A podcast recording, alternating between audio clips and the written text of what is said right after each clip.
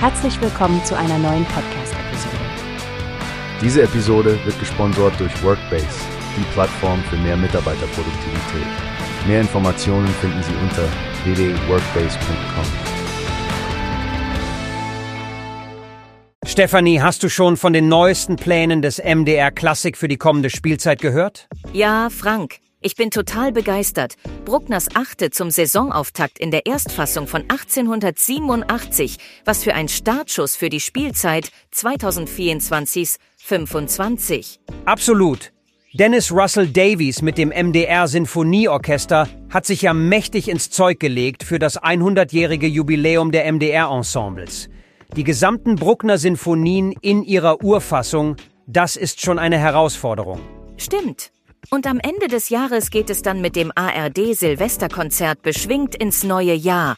Ich kann mir vorstellen, wie fantastisch die Planeten von Gustav Holst und The Voyage von Philip Glass live werden.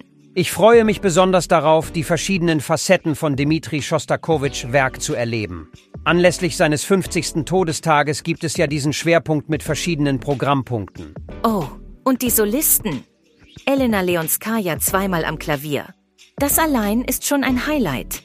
Thomas Hampson, Melvin Tahn, Anastasia Kobekina und Mari Moria sind nur einige der Namen, die die Saison zum Glänzen bringen werden. Nicht zu vergessen die talentierten Dirigentinnen, die in dieser Saison das Pult übernehmen werden. Carrie Lynn Wilson, Stephanie Childress und viele mehr.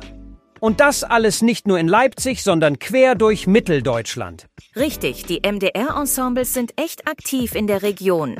Und was ich besonders toll finde, ist die Förderung junger Musikbegeisterter durch das MDR Clara-Netzwerk. Bildung und Kultur, das ist so wichtig. All das begleitet von Digitalangeboten. Radio, Webradio, Online-Übertragungen und sogar Instagram-Formate. Die MDR Klassik schafft es wirklich, das klassische Konzerterlebnis in das 21. Jahrhundert zu bringen.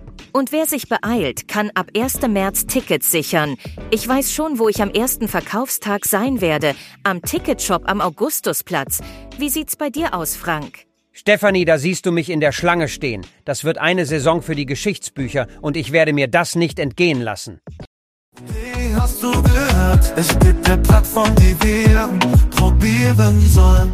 Workbase heißt die, hört dir das an. Mehr Produktivität für jeden Mann. Werbung dieser Podcast wird gesponsert von Workbase. Mehr Mitarbeiter, Produktivität, hört euch das an. Auf www.workbase.com findest du alles, was du brauchst.